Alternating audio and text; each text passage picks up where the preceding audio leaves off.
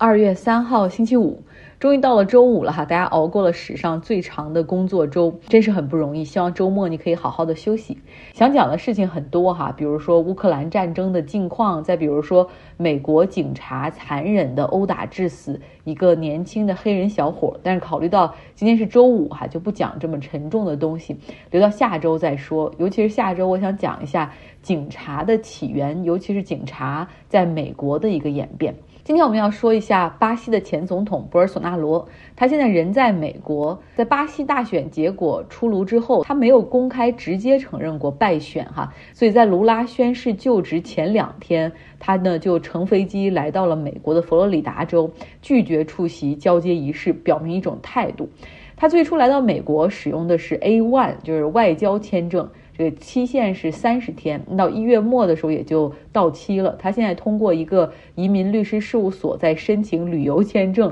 希望可以在美国继续待哈，最长是六个月的时间。那他现在住在哪儿呢？他住在佛罗里达州奥兰多附近的一个封闭社区里面啊，那个里面房子还不错，挺大的。房子的主人是巴西一个综合格斗选手啊，这个地方距离迪士尼不远，所以巴西媒体经常开玩笑说他们的前总统是跑去了迪士尼哈。博尔索纳罗在哪儿，并不是一个秘密哈，像他的一些支持者们还经常会追随着他，比如说拍照，在他他一个人在超市四处游荡啊，或者他去吃饭呢，呃，然后甚至还有人会在他住的附近等他，然后拿着巴西国旗，呃，等着跟他合影。博尔索纳罗的儿子现在还是巴西的现任参议员，有记者问他说：“你爸什么时候回巴西？”呃，他儿子回答说，可能是明天，也可能是六个月之后，也可能永远不回来哈。那博尔索纳罗为什么不回巴西呢？为什么他要去美国？现在巴西最高法院可能对博尔索纳罗是否涉嫌煽动他的支持者发起一月八号对于巴西利亚国会的暴乱和破坏行为会展开调查。早在大选之前，博尔索纳罗就一直四处散播，就是说，如果我输了，那一定是选票被篡改或者选举有舞弊的这种阴谋论。巴西是这个世界上为数不多的。选票全部是电子化的一个国家，它从一九九六年开始就实行电子投票。像美国这边到现在的所有的投票都还是纸质的啊，你可以在家填好，然后邮寄出去也行，或者到选票点现场填写也可以，但是全部都是纸的。然后最后是机器通过打孔的形式进行统计啊，然后最后汇总哈，从地区汇总到啊城市到州什么的。那巴西这边的投票是电子化，全部都是机器来实行。选民持的有效证件，然后核验之后哈，进到这个投票点之后，在屏幕上你进行一个选择啊，有两个选项，你可以选谁，然后确定有那么样几步。所以选票的统计的过程中是非常快的，会实时的把各个选票点的这个数据传给 Central Office。所以他们的选举结果通常在投票结束后几个小时就能出炉。大家知道美国这个，因为你是纸质票，在网上一步一步会有，如果到焦灼的时候，可能会长达一个多月也出不来结果哈。那巴西呢？对于电子选票，它有一套严格的机制去进行保障。比如说，它有一个选举监督委员会，会在这个选举之前就去查不同的这个机器的一个情况，然后进行测试。在选举当天，他们也会随机的去进行 audit。然后另外呢，每一个选票点，不同选不同选派的这种候选人，他都可以派出自己的监察员、监督员哈，然后在这个选票点来进行监督。所以到现在为止，巴西的选举哈还没有真正爆发过。什么选举舞弊的丑闻等等，但是博尔索纳罗之所以不断的去散播这样的阴谋论，让大家开始去怀疑这个选举的结果，哪怕在选举之前就开始这样做，是因为从民调的支持来看的话，卢拉一直都比他要高很多。最终结果出炉，卢拉是百分之五十点九获胜。博尔索纳罗始终是保持沉默，哈，他没有像特朗普那样当即翻脸不承认败选，啊，然后也没有像特朗普那样马上就各种律师团队发起诉讼，在他们失利的一些州去挑战选举结果，啊，要求重新计票等等。呃，美国二零二零年大选最后是很 messy，就是很乱或者很脏的一个样子，因为在很多州里面，特朗普的团队一再要求，然后有些地区反反复复，甚至计票超过三次，拜登的票就是多，最后连当地的共和党的官员都表示说，哎，算了，这个重新计票不是一个好的策略，因为重新计票我们也搞不出来那些能够让特朗普赢的那种票，你们还是再想点其他办法吧。所以后来特朗普的团队就寄希望于美国，不是有个选举人团这个制度吗？就寄托于这个选举人最后自己可以改变票啊，这个不行之后，呃，在宪法上说不通，后来又寄希望说副总统可以动用他的权利啊去否决什么什么的，但是最终都没有能够如特朗普的愿哈，所以在美国。大选是在十一月份进行的，最后到了一月六号这一天，特朗普的支持者冲击了国会山，拜登的就职典礼是在一月二十号举行。在巴西这边，就职典礼发生在一月一号，哈。那博尔索纳罗的支持者后来陆陆续续的就在卢拉上任之后，也依旧不满，他们就赶到了巴西的首都巴西利亚，然后甚至自己搞出了一片支持者的营地啊，还有他们的大巴车等等，然后安营扎寨啊，他们一再呼吁军方要支持博尔索纳罗，然后一再在喊这个选举结果是被卢拉偷窃的。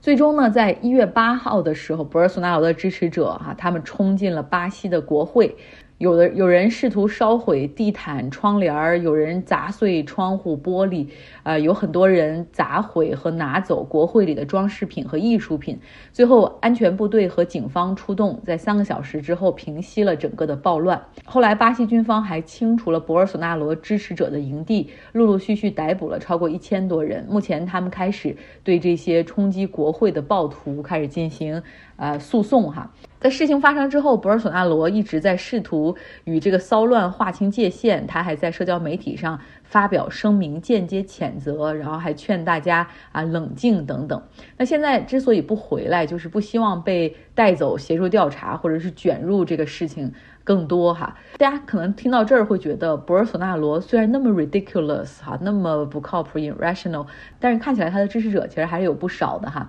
看到有媒体总结，就是他的支持者。总共分就是你可以简单概括为三 B，就是 Beef、Bible 和 Bullets，也就是在农业里的生产者，因为他会鼓励大家允许，就是你继续扩大你的生产，可以放火烧热带雨林。然后 Bible 就是教堂、教会这些，呃，因为他一直在倡导着要推进反堕胎、反同性恋等等。呃，bullets 枪支，他是放松枪支管制，呃，鼓励百姓你都可以拿起枪支保护自己。在他在任期间的四年，巴西的注册持枪人数增加了六倍之多。那现在博尔索纳罗据说他是一个人在佛罗里达哈，被看到他也是一个人吃肯德基，一个人去看医生，呃，看起来是一个很孤立的状态。有人说了，他的政治生涯基本结束了哈，因为他自己都不敢留在国内和他的支持者共命运，然后现在是跑到迪士尼这边去躲起来了。但是还有人说他影响力依旧很大。现在别忘了是有这个 social media，他在美国不妨碍哈和跟他的支持者继续保持互动。呃，更何况卢拉这个现在的这个总统，他之前不是都被贪腐定罪，甚至还坐了几年的牢，不是出来都能够继续重选，并且当了总统吗？那博尔索纳罗还有什么不可能的呢？呃，但是通过刚才讲的这个故事，大家可以能够看出哈，现在巴西其实基本上和美国一样，是一个非常 divided nation，非常分裂的国家，polarized。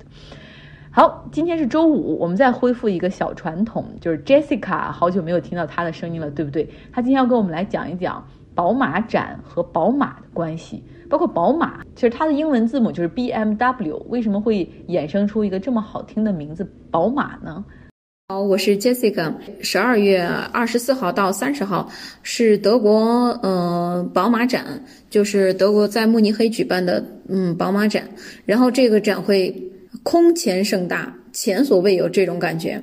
因为它三年举办一次，本身就非常引人关注，再加上德国人就是以机械呀，呃这种东西出名，所以说这个展会可以说不是只有德国，它是一个非常国际国际型的，就是全球吧 top one 的呃这样的一个展会。呃，有中国同事就说这个宝马展哈，就是听到就是宝马展，一定会以为里面是展览宝马车的，或者说它跟宝马车有什么关系的，但是。我去看了一下，就是中国也有宝马展，然后这边他翻译的也是宝马展嘛，这俩字儿啊和宝马车是一模一样的，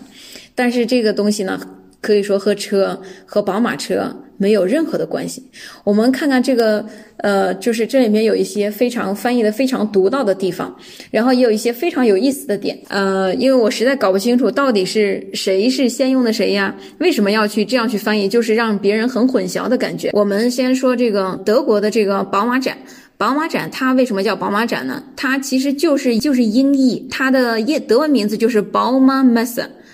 呃，然后这个 Bau 的话就是建筑工地的意思。包括以前有一个就是中国非常有名的一个呃这个建筑叫 Bauhaus，它其实就是建筑 house 就是 house 嘛，就是 Bauhaus 就是建筑公司，就这么一个 Bauhaus，然后它翻译过来就非常的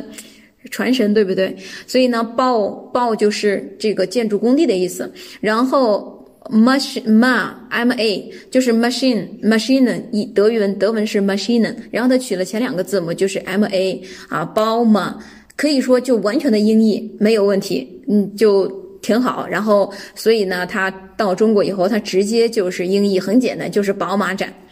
但是它其实它本身的这个意思呢，就是说是建筑工地上用的机械啊，这么着一个意思。那拐过头来再说一下这个宝马车 BMW，这 BMW 又是什么意思呢？BMW 就是说，我们先看看它是它是怎么从 BMW 怎么就到了宝马，就这么这种这个历史进化是怎么到的？因为宝马车。宝马在中国的这个翻译也很好，对不对？因为马的话本身就是马匹嘛，呃，就是交通工具的意思。然后宝马就是这个翻译本身就又有它的意思，本身这个东西的意思，然后又翻译的又很好。包括到现在，宝马车也做的这么有名。呃，当然，当然不是说因为翻译的好就能做的有名，其实人家自身也很好嘛。但是这个翻译也很好。B M W 在德文里面是什么意思呢？它也就是取了它三个字母的前呃每个字母的一个首字母。它是呃，B 的意思呢，就是 Bayern，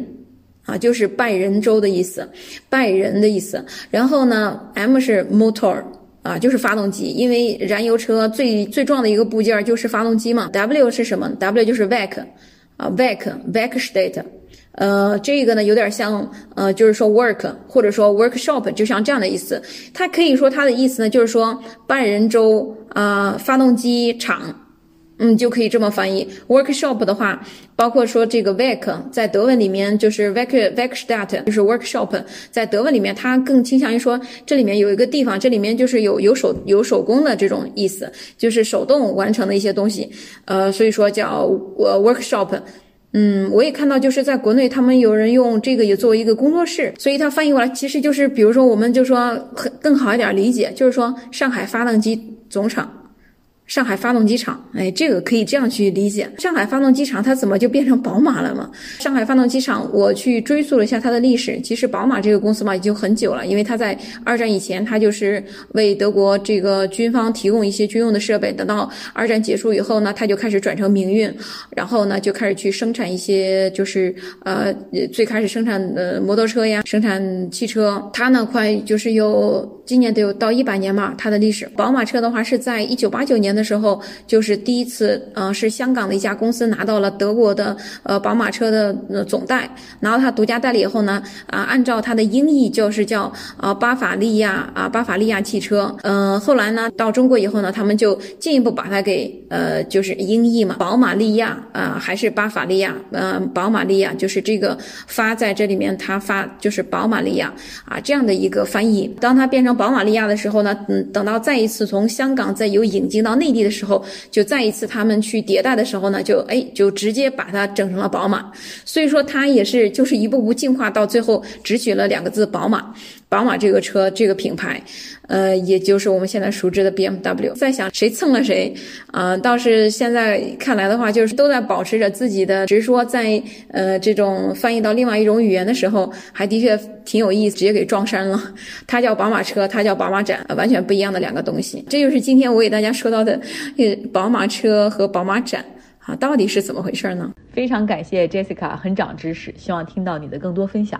好了，今天的节目就是这样，希望你有一个愉快的周五。